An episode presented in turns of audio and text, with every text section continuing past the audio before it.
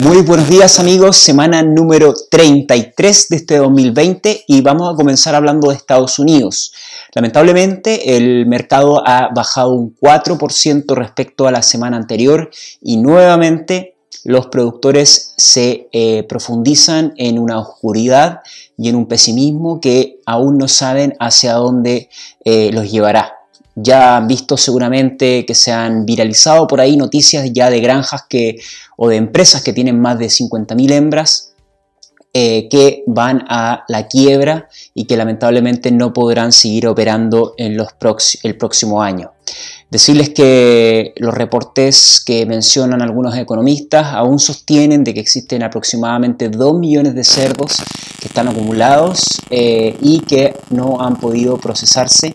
Y además sostienen los economistas de que cualquier quiebre en la cadena de procesamiento debido a eh, personas enfermas dentro de los mataderos puede ahondar aún más esta crisis y la situación sería aún más complicada. Pasando por otra parte, China reporta una nueva alza en su precio. Esto ha generado eh, una repercusión muy alta porque se creía que ya estaba un poco estabilizado y eh, ha generado obviamente de que el precio siga aumentando y esté en 5,35 dólares por cada kilo de cerdo. Decirles también de que China ha generado una repercusión muy alta en Argentina, como ya saben, eh, donde eh, existen inversiones que van a llegar a este país para producir más carne de cerdo. Aún hay mucha incerteza si esto va a ocurrir o no, pero es muy importante y los voy a mantener al tanto si es que tengo algunas novedades. También decirles que mm, eh, han salido un nuevo reporte de Luzda sobre un poco la proyección del mercado de este año, del mercado porcino. Y si bien el USDA tiene muchas diferencias con lo que ha reportado Rabobank. Una de las principales diferencias es que ellos prevén una reducción de 5,5% eh, de la producción de carne de cerdo este año respecto al año pasado, versus un 7-8% que menciona Rabobank.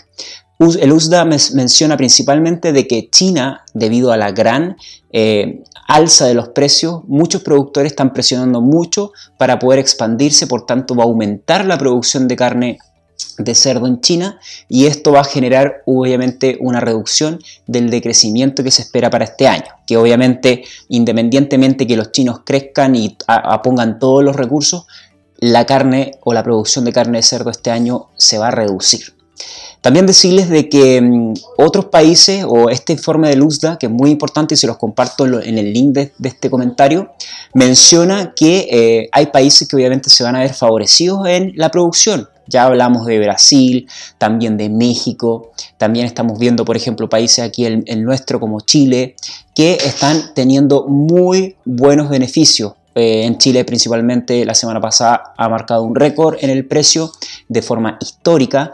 También vemos que Brasil está con alza significativa. Por tanto, eh, tenemos que ver que hay países beneficiados y países que están obviamente en la oscuridad, en un pesimismo absoluto, como lo es Estados Unidos, también eh, Canadá y algunos países de Latinoamérica.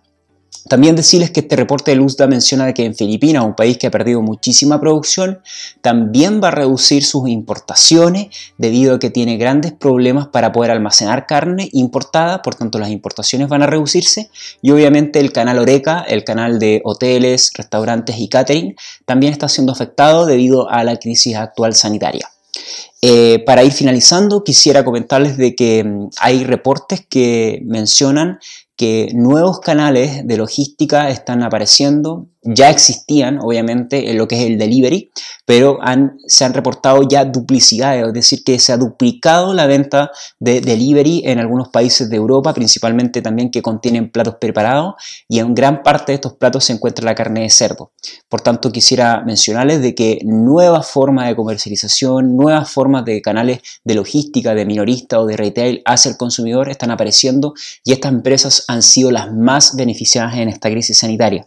Así que sin más, eh, les dejo. Muchas gracias por la escucha, por verme y también por leerme. Y nos seguimos viendo como cada semana en nuestro mercado porcino. Hasta pronto y que tengan una excelente semana.